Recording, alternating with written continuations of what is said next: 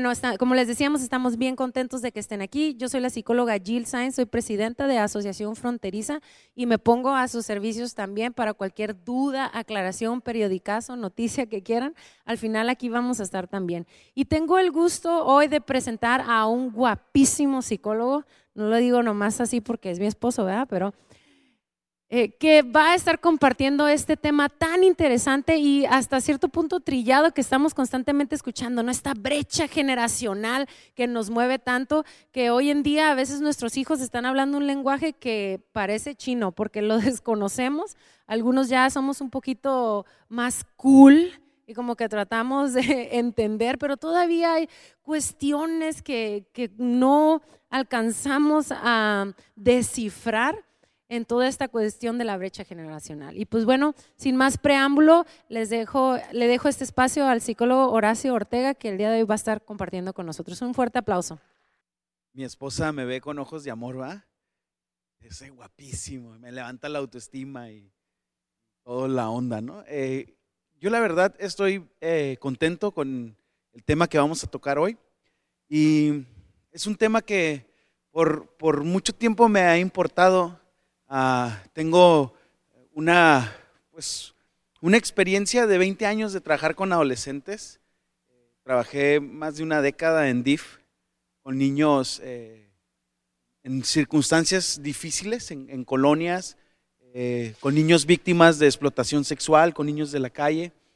Y, y algo interesante, justo cuando trabajaba con, con estos niños, eh, trabajé en una organización atendíamos a, un grupo de jóvenes y adolescentes que eran los más ricos de Tijuana.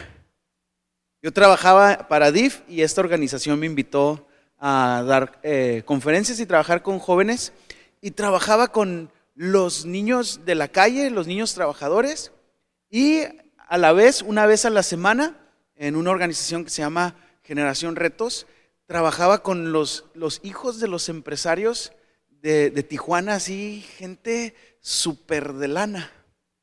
Y miren, me di cuenta que la necesidad es, era la misma, era la misma, no más que pues eh, unos eh, tenían guardaespaldas y choferes y los mejores carros del año, otros estaban allá buscando qué comer, pero la necesidad en sí, la necesidad en el adolescente, en el joven, en el niño, era idéntica.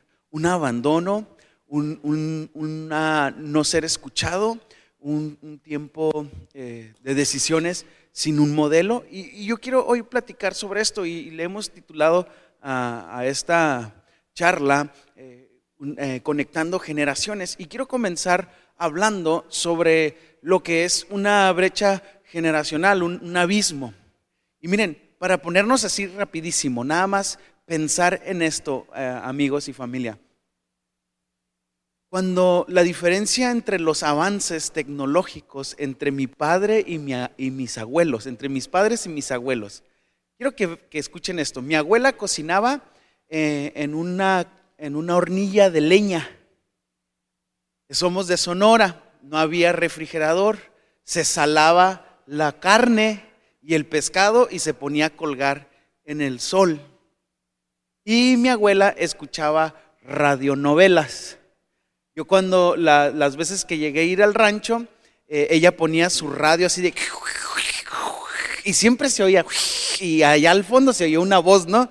Eh, y, escuchaba la mano pachona o la mano peluda. Eran puras historias de terror.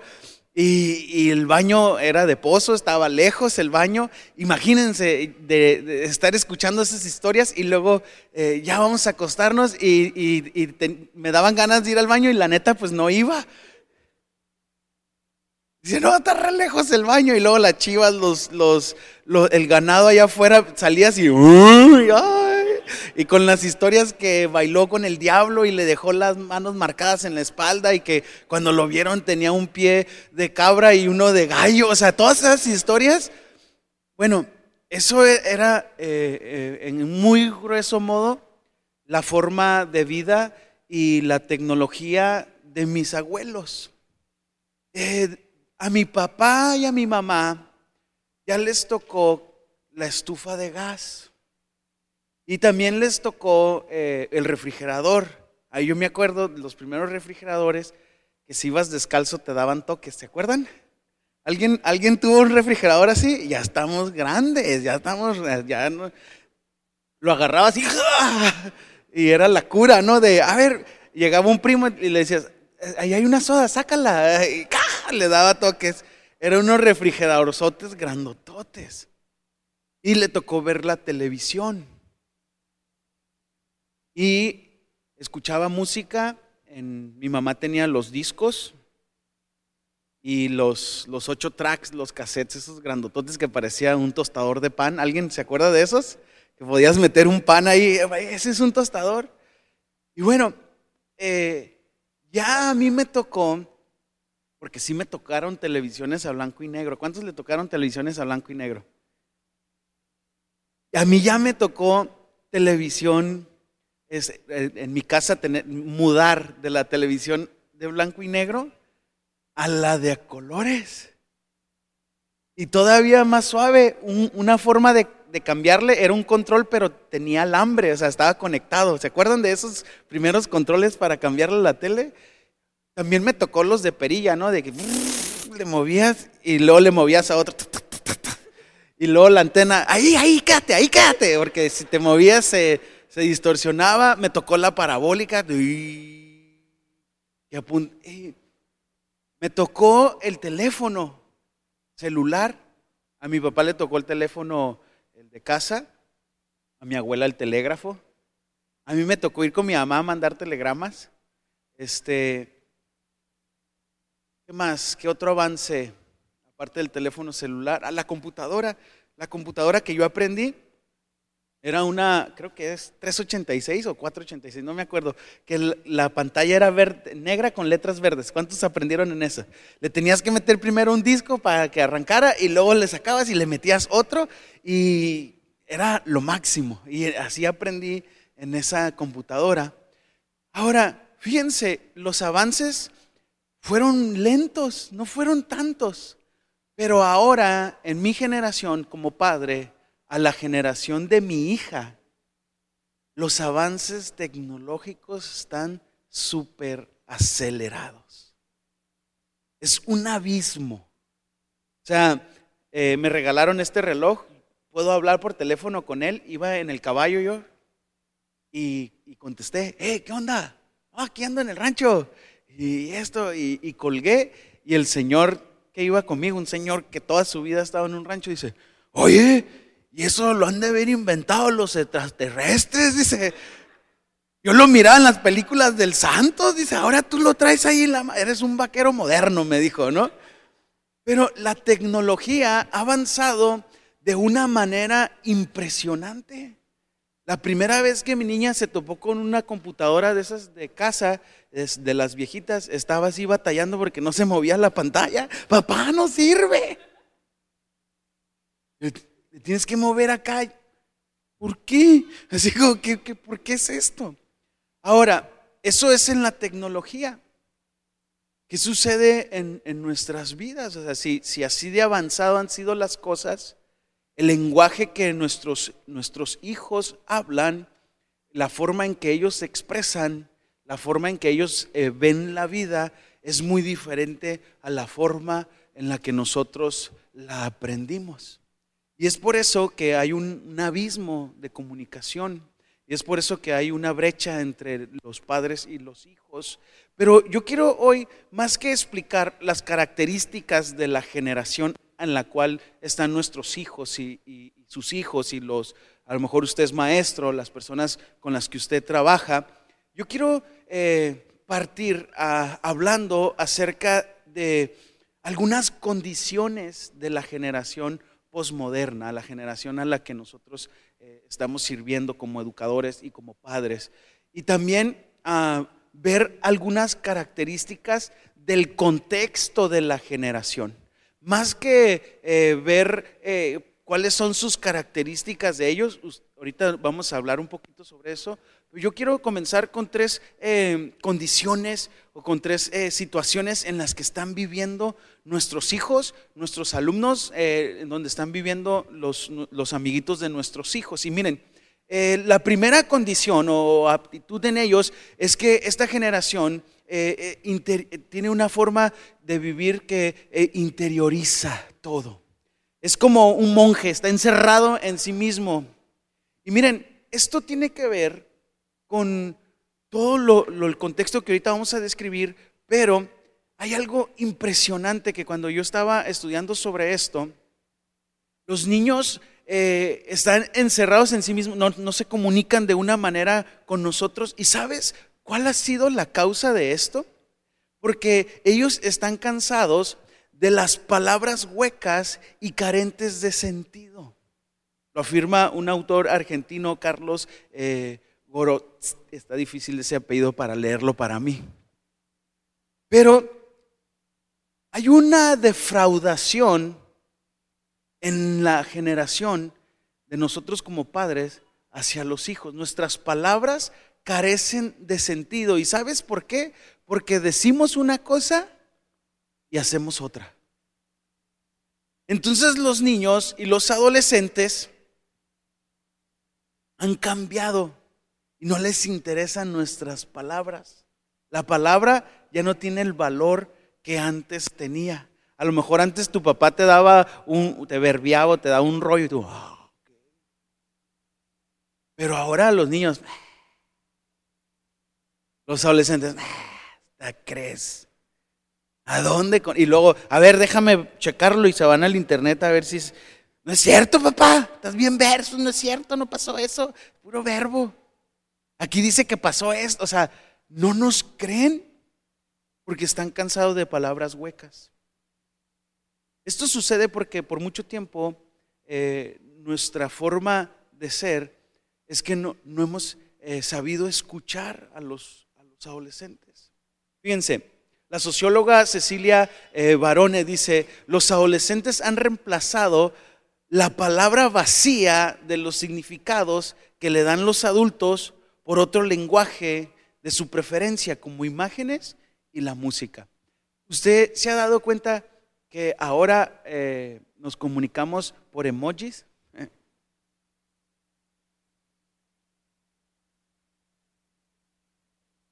O sea, eh, te ponen una... Y ahora también los niños. Imágenes, porque la, la palabra ha, pasado a, a no valer, a no ser importante.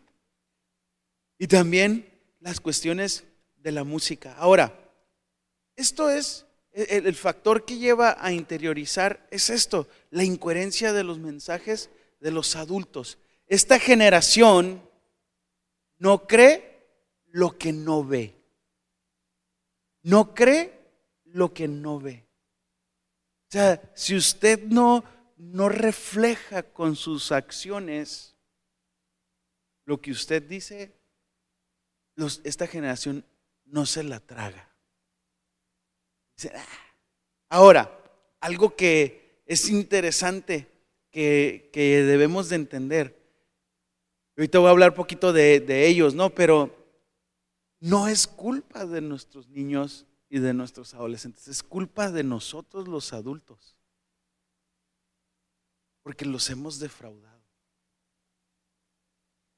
como padres, como, como educadores. Nuestros hijos han visto que somos hipócritas, que, que, no, que no nos comportamos como les pedimos que se comporten. Yo me he cachado en algunas acciones donde Mar me mira, mi, hija se llama Mar, y, y, me dice, ¿qué significa esa palabra, papá? Y yo, está mal que se diga. ¿Y por qué la dijiste tú?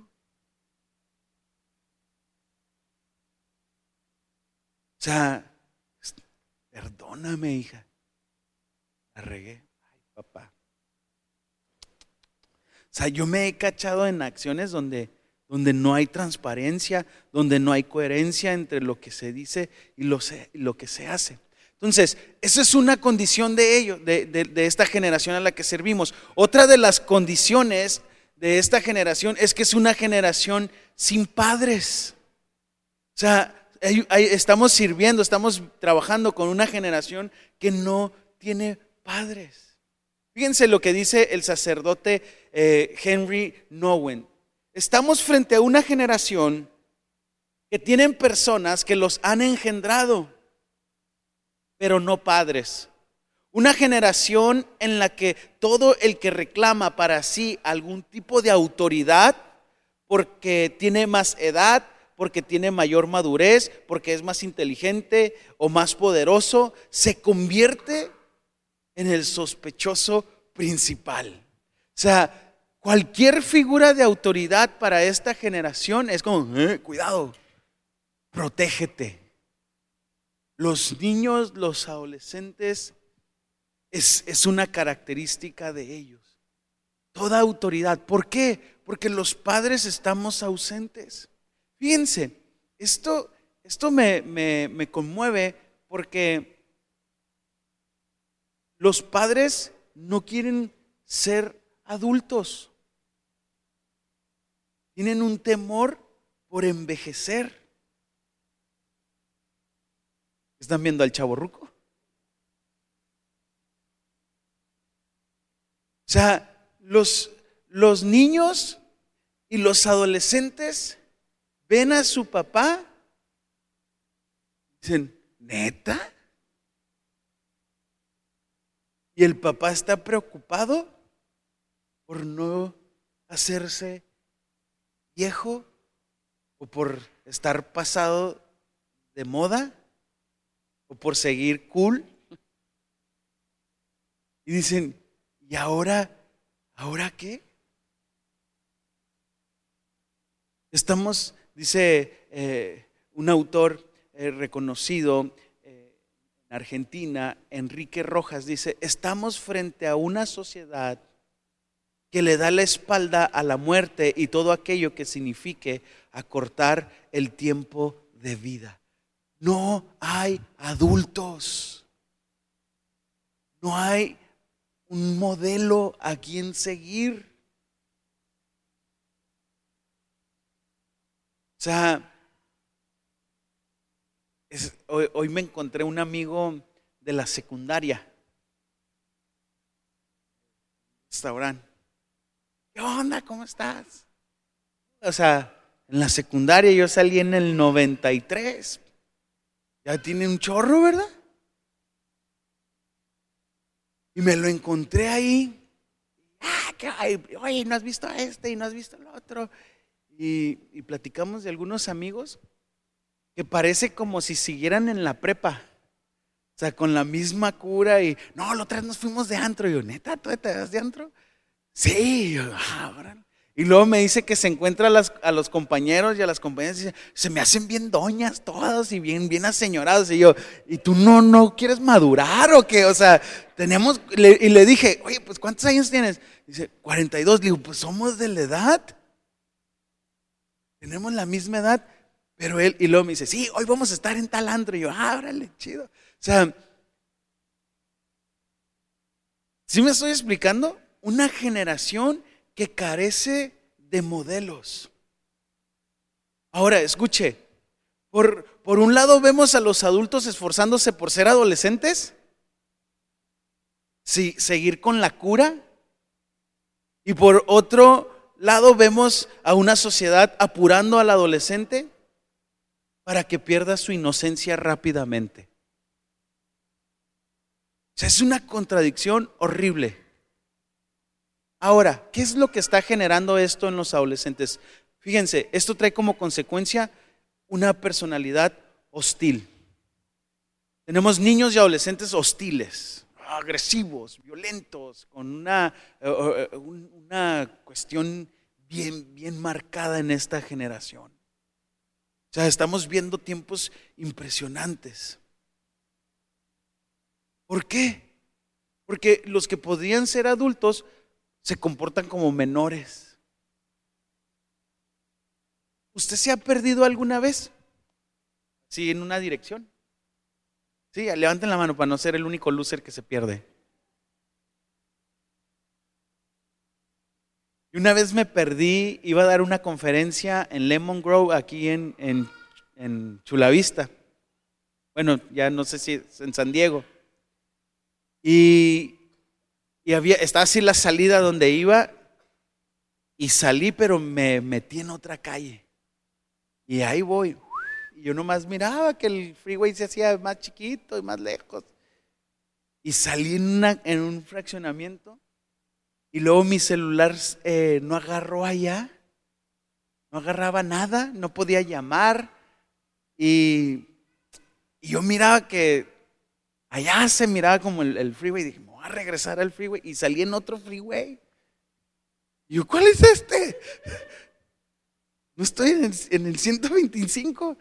¿Y este para dónde me va a llevar?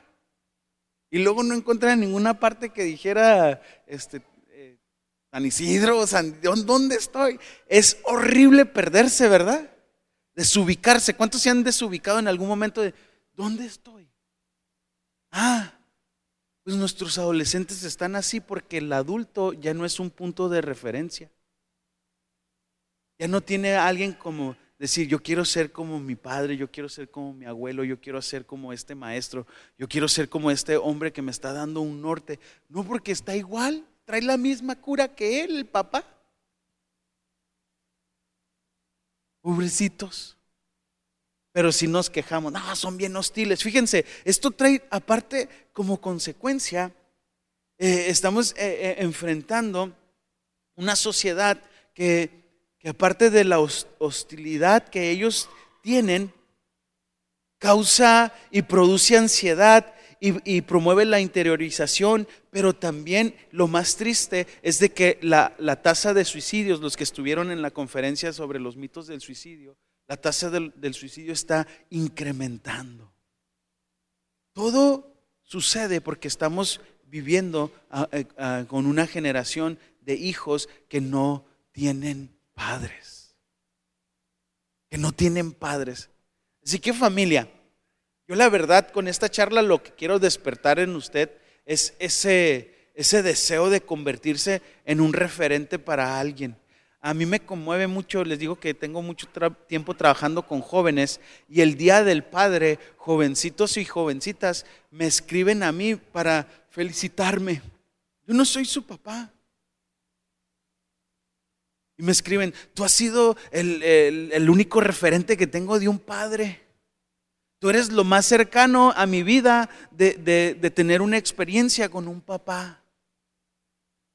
Hombres, eh, jóvenes de 19, de 17 años, eh, jovencitas de, de, prepa, de universidad, me felicitan cada año el Día del Padre. Me da un orgullo, pero me da una tristeza, porque quiere decir que alguien no hizo el trabajo que le correspondía.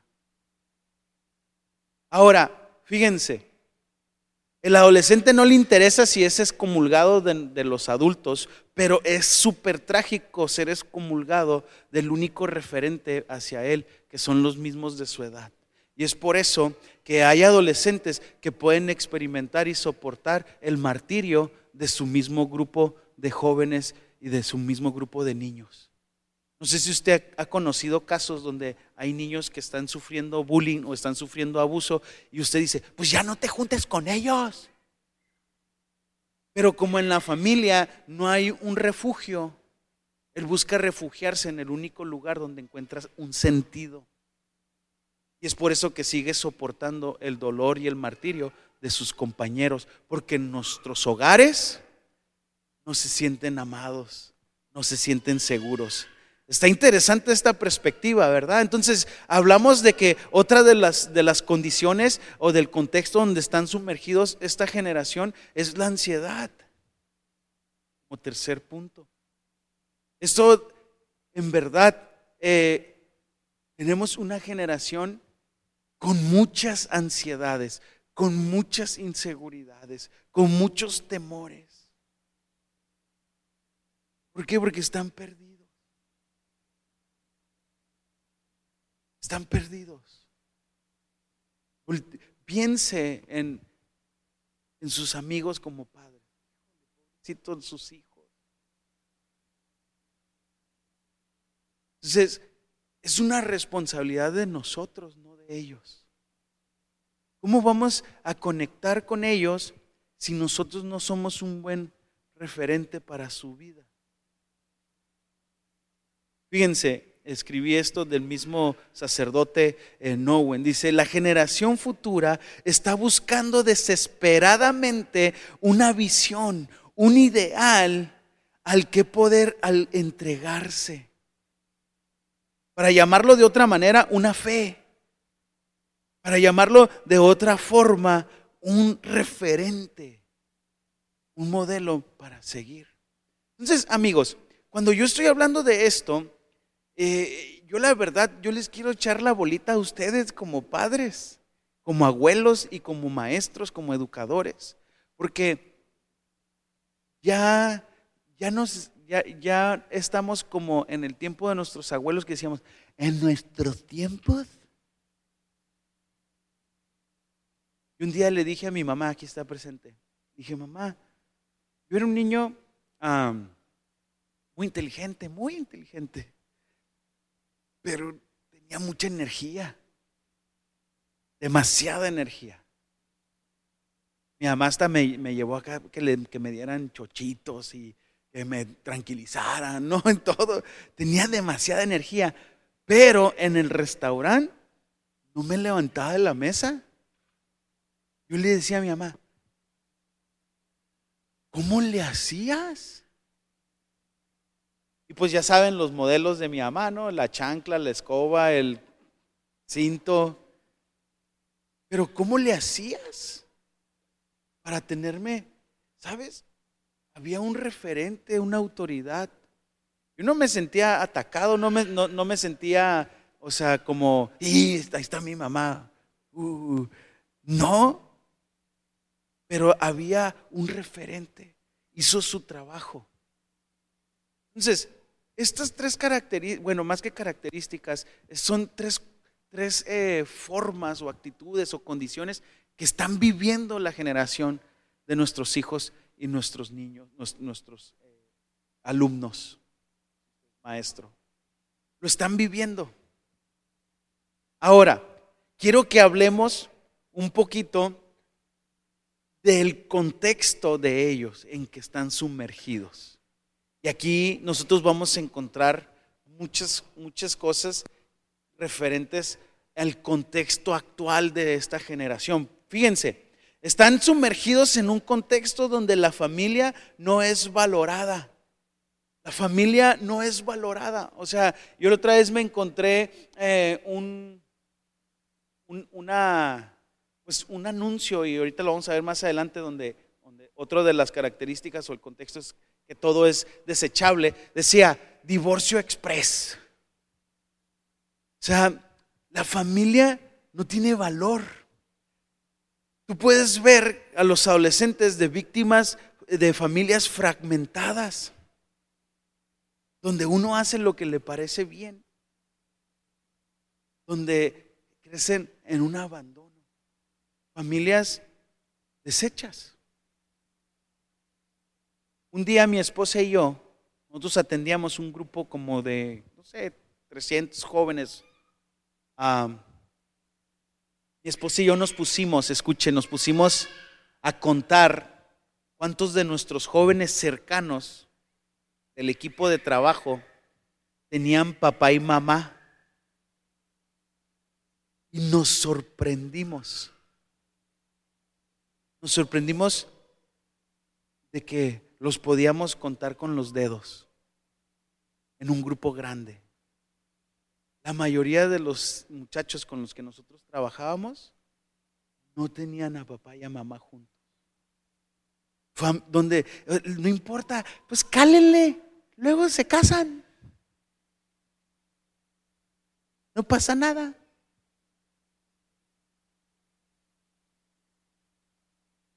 O sea, eh, es, una desvalorización de la familia. Entonces el, adolescente y el niño no encuentra un lugar de seguridad.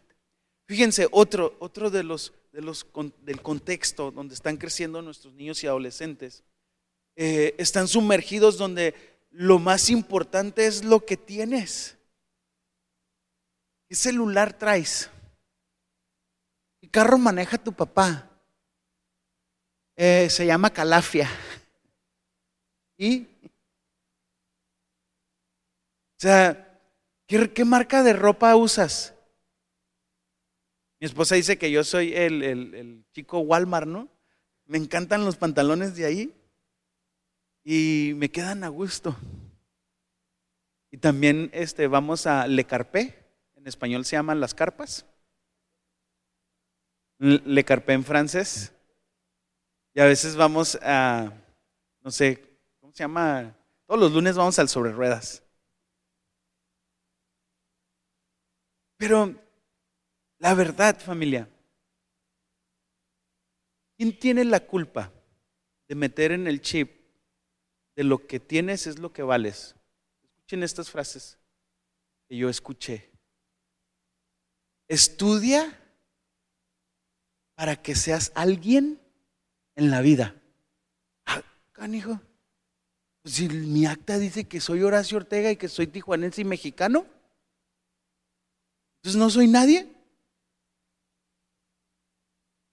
Y ya la componen.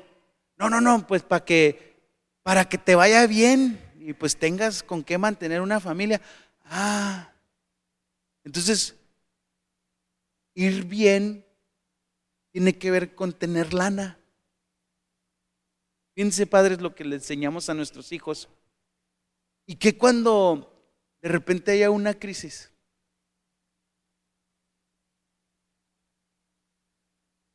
o sea, nosotros le enseñamos a nuestros hijos el valor lo da lo que tienes. Es bien raro escuchar a un padre decir, estudia, mi hijo, porque tal vez si, tú quieres ser médico, tú, tú encuentres la vacuna del coronavirus. O la vacuna contra el alcoholismo, pues. Imagínate, me hago millonario, ¿no? Es bien raro escuchar un padre decir a un hijo que sueña estudiar música, le dicen, te vas a morir de hambre. Es raro escuchar un padre decir, música puedes alegrar corazón. Es raro escuchar decir un padre que, su hijo estudia ingeniería. No, mi hijo estudia ingeniería, le va a ir bien, va a ganar un alón. Es raro escuchar decir, ah, vas a estudiar ingeniería. Sí, es bueno, mi hijo, porque los ingenieros saben resolver problemas. Y puedes construir y puedes servir. Nadie se enfoca en el servir. Todos nos enfocamos como adultos en lo que tienes. ¿Por qué, ¿Por qué entonces piensan los adolescentes así? Les digo que esta charla tiene que ver, es la, bronca de nosotros. Nosotros educamos a estos niños y a estos adolescentes. Entonces nuestro lenguaje, el mensaje va eh, hacia lo que tienes.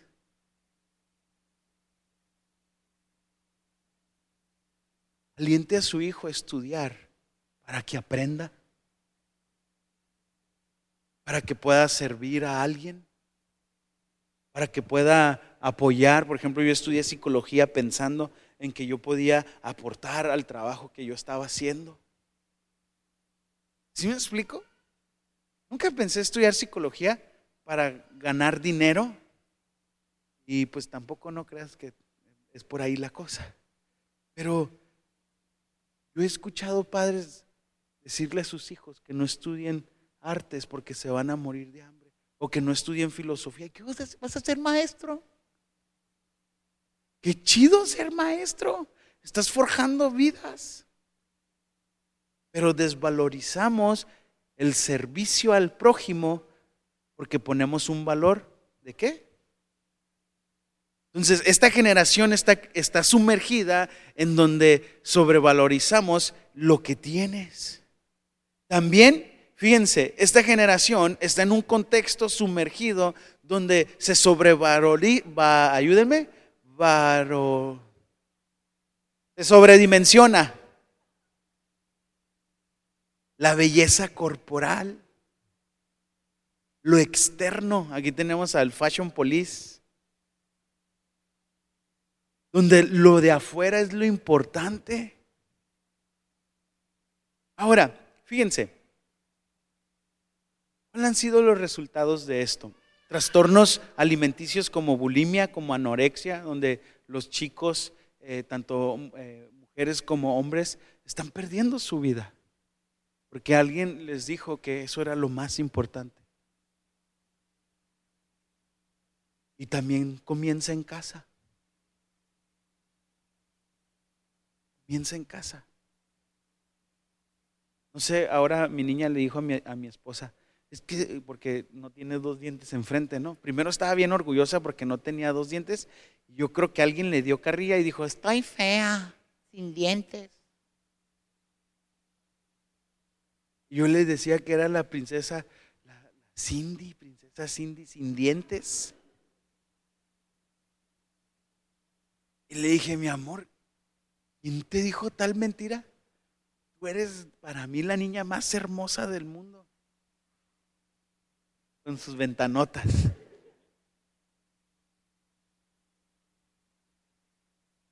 Nuestro hogar comienza.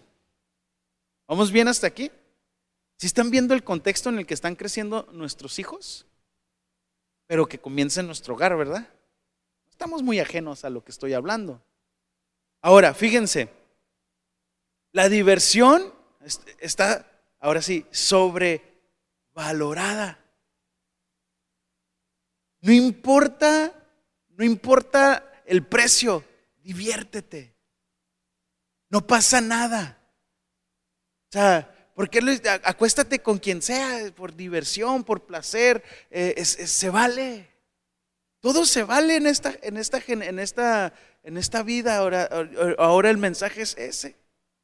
Entonces, eh, los valores institucionales, ya sean de un colegio, de la iglesia, de la familia, son catálogos aburridos. Fíjense, yo tengo el problema más grande con Mar porque cada rato me dice, ya me aburrí.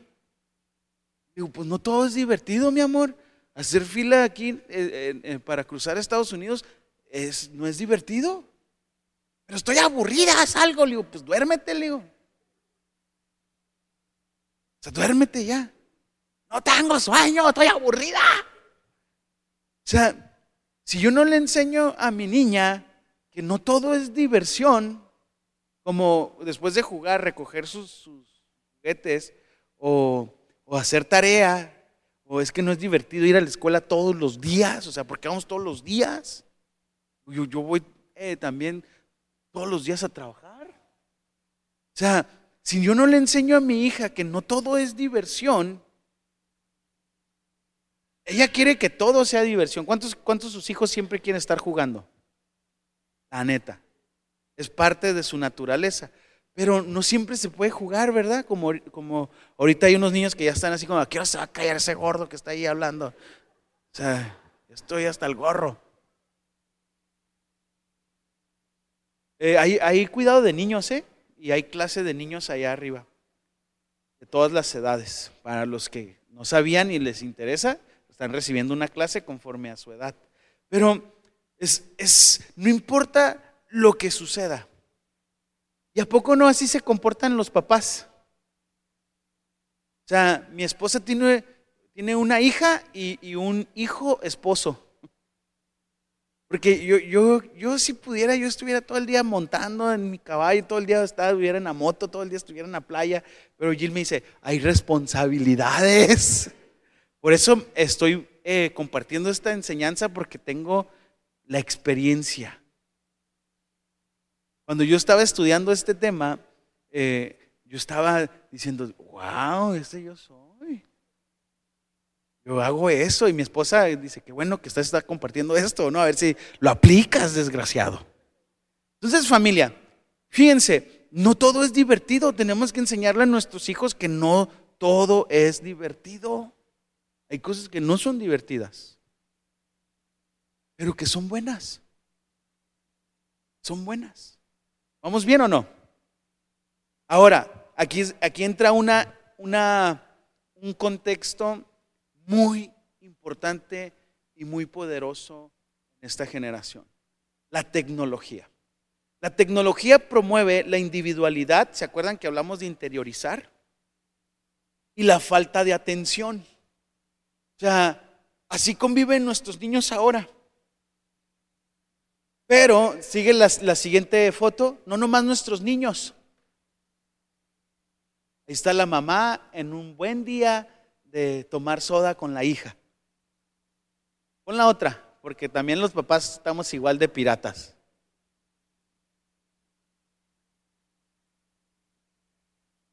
La neta, ¿cuántos, así como yo se han cachado así? La neta. Y que está.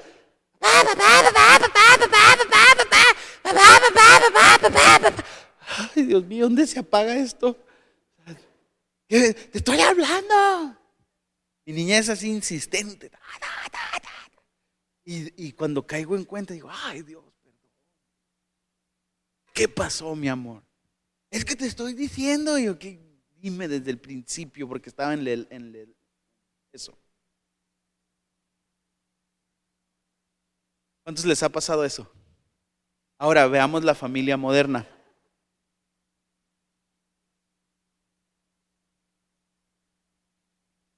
¿Cuántos han estado así, la neta? Buena onda, por favor, sean sinceros. ¿Cuántos se han, se han cachado así? Incluso en un restaurante. ¿Cuántos se han, se han cachado en un restaurante con la familia? Vamos a ir a comer todos juntos. Toda la familia, sí. Ah, eh, meseros, somos 14. Ah, ok. Y ahí están todos. Miren, ¿puedo decir tu edad? Mi mamá tiene 70 y 72 años. No parece. Tiene 72 años. Pero es una abuela cibernética. Y cuando llega a la casa dice, ¿cuál es el wifi? ¿Alguna abuela cibernética como mi mamá? O sea, mi mamá llega preguntando, ¿habrá wifi en este restaurante? O sea, mesero, ¿cuál es el wifi? O sea, y, llega mi, sobrinita de 12 años y pregunta lo mismo. Y estamos comiendo y de repente, todos ¿A alguien le ha pasado? Alguien que es más sobrio dice, ¡Hey! Aquí hay Niman. Y a veces piensas, ¡ay, qué amargado! Y le escribes, ¡ay, qué amargada! O sea, ahora, la tecnología promueve la individualidad.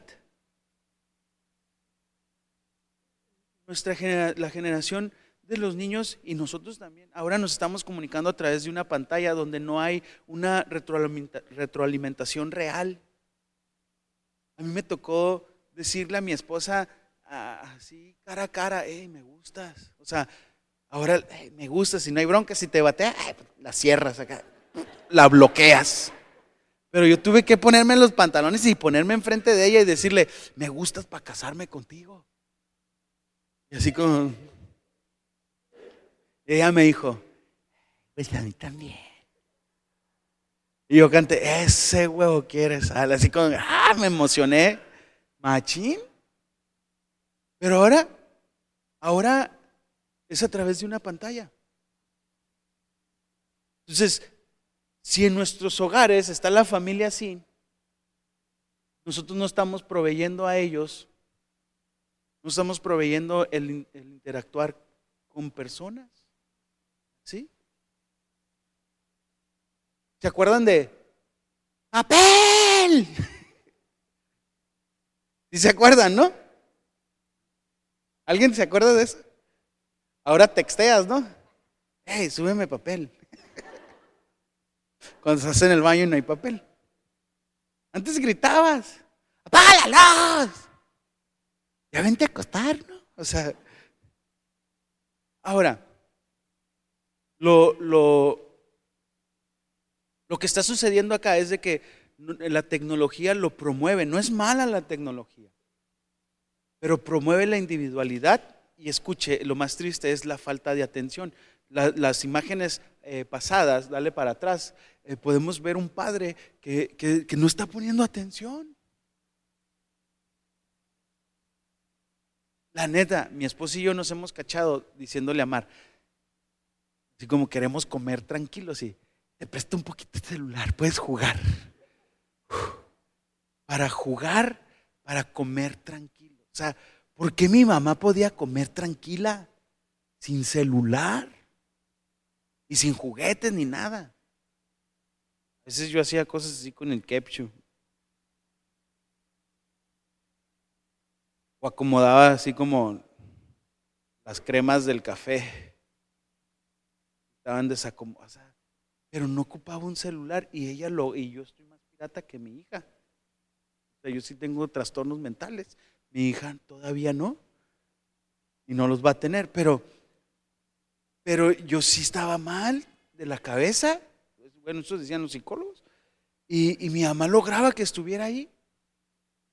¿A poco no hemos perdido eh, no, hemos perdido momentos impresionantes nuestros hijos por el celular, falta de atención. Promueve la individualidad porque ahora ya no ocupas jugar con alguien, pues puedes jugar en línea, dice acá el papá. ¿Cuántos juegan en línea? Ahora, fíjense, ¿por qué, ¿por qué estoy hablando de esto? Porque toda la bronca se le echamos a nuestros hijos y los adolescentes. Pero no es cierto. La bronca es de nosotros, los que educamos. La bronca es mía. Mar tiene una regla. Mientras haya un niño o una niña, prohibido teléfono, prohibido iPad. Es que, y si hay otros, porque luego hay otros niños que ya traen el teléfono, papá, pero él trae, pues no, usted no, juegue con él. Y luego está Mar, ¿Pintamos? ¿No quieres jugar con el perro? Papá, es que no quieren jugar. Pues, pues que tienes muñecas también. Tengo muñecas, vamos a mi cuarto. Y Mara está así como, pero es que yo quiero también. No, no, hay niños y no se rompe esa regla. Mientras haya un niño, usted juegue y convence a los niños, ya deja el celular, vamos a jugar. Y a mí me encanta ver a mi hija jugar. Está aprendiendo a jugar bebe leche, mi niña juega con el perro, mi niña se sale al patio a jugar, a jugar como yo jugué. Jugaba con tierra, comía tierra. Por eso mi abuelo decía, porte bien, no comas tierra. ¿A cuántos les dijo su abuelo así? ¿Por qué comíamos tierra? Pero bueno, son niños, no lo escuchen. Continuamos para, para ir terminando para ir cerrando.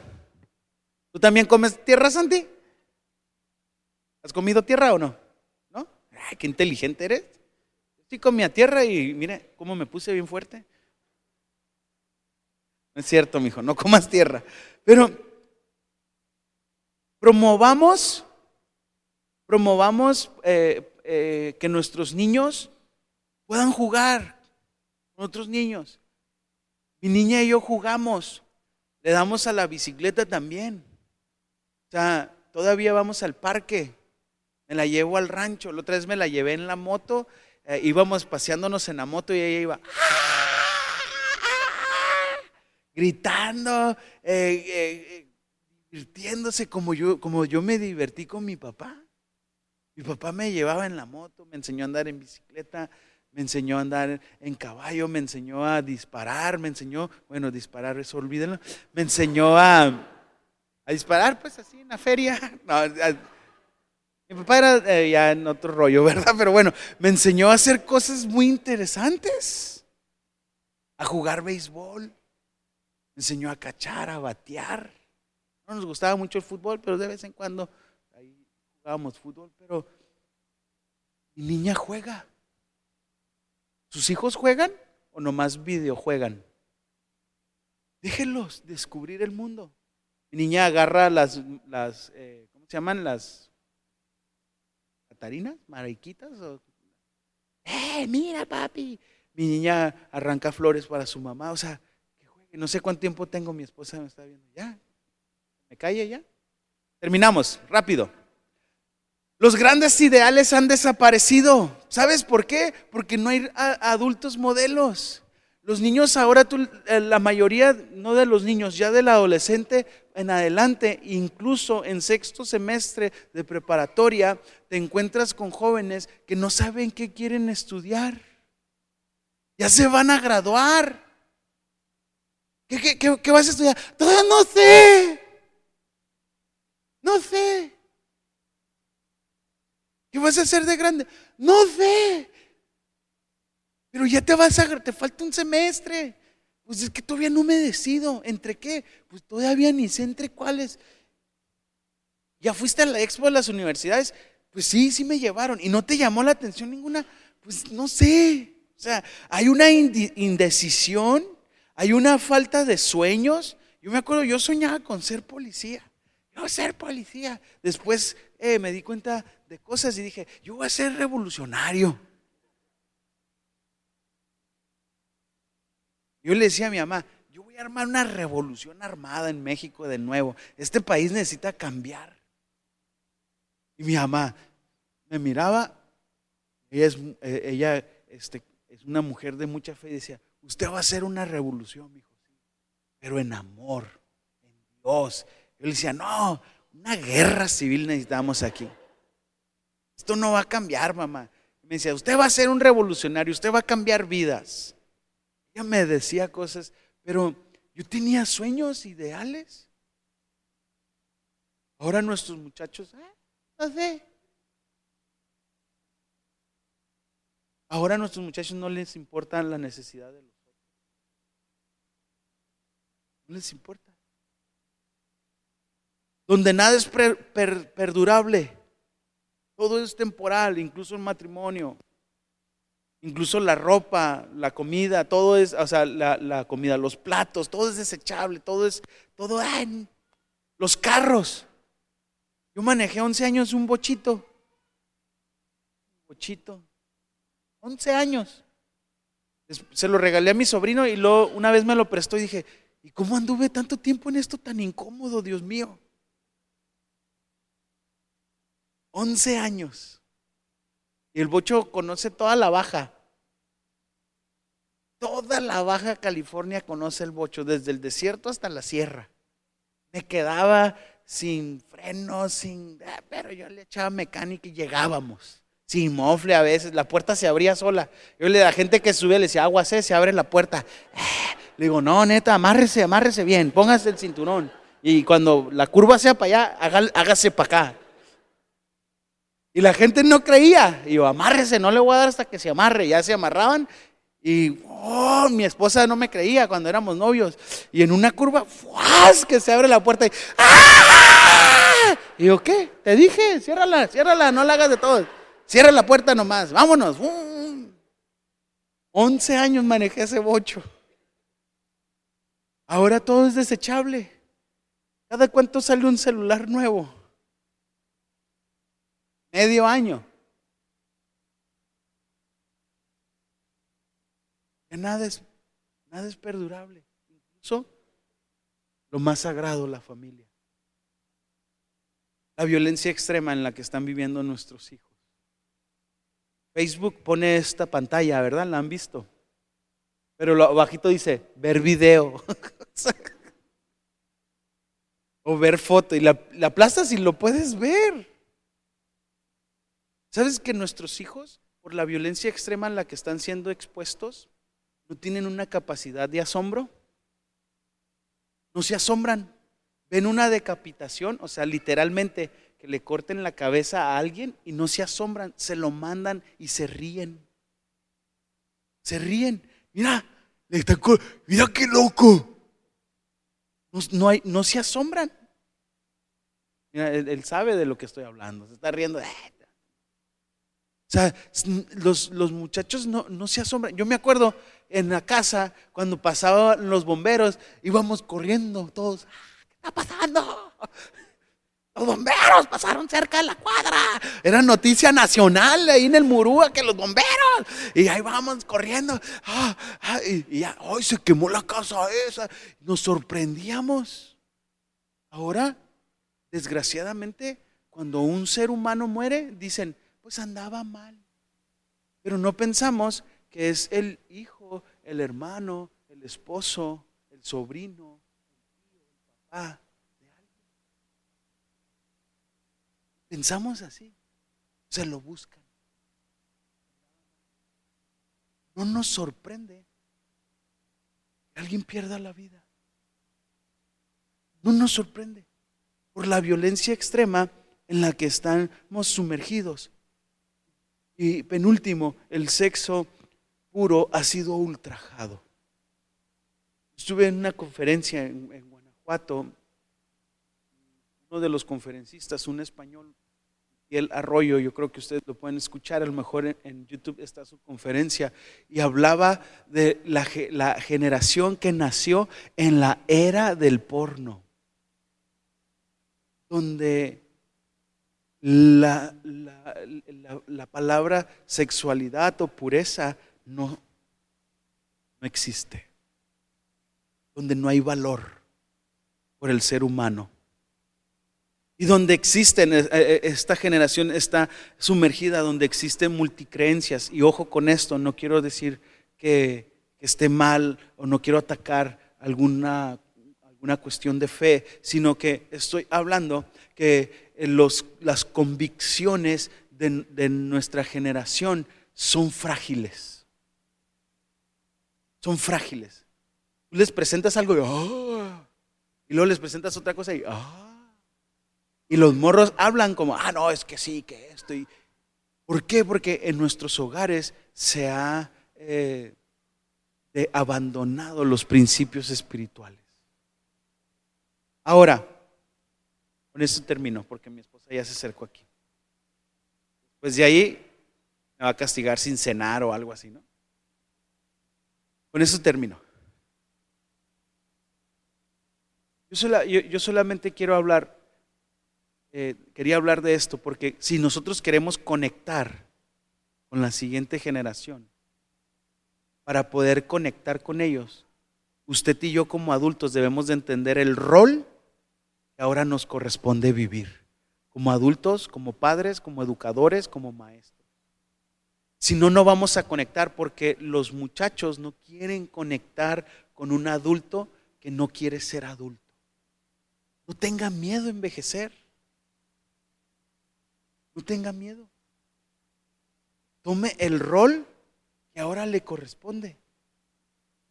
No quiere decir que se convierta en un amargado y que deje de hacer cosas que usted disfruta, no. Estoy hablando que tome el rol del padre, del abuelo, del tío, del maestro, del adulto, que esta generación está buscando. Un modelo de referencia. Pero la responsabilidad no es de ellos. La responsabilidad es de quién? Nosotros. Si no, nunca vamos a poder conectar. A mí me encanta que mi hija diga, 42 años, papá. Eso es un chorro de años. Yo le digo, pues sí, pero tu abuela tiene 72.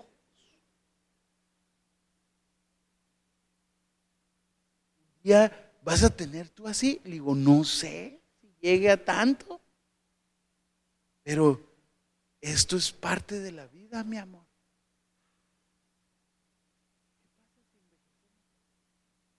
Lo único seguro. Eso y morir. Tenga miedo a ser adulto. Conviértase en un referente para esta generación. Entonces vamos a poder conectar con ellos. Porque qué flojera conectar con alguien se cree chavo. Hasta les da como... Eh. ¿Me explico o no? Entonces, si algo pueden agarrar de esta conferencia, es que la generación a la que nosotros estamos sirviendo de niños y adolescentes, siendo forjada por los adultos. Entonces voltea a ver y véase ¿Estoy tomando el rol que me corresponde? Quiero seguir siendo un chavito. Diviértase, pero sea un ejemplo a seguir. me explico o no? Entonces, eh, eso es lo que quería compartir con ustedes en esta noche. Para poder conectar, tiene que tomar el rol que le corresponde en esta etapa de su vida. ¿no? Dejo con nuestra presidenta.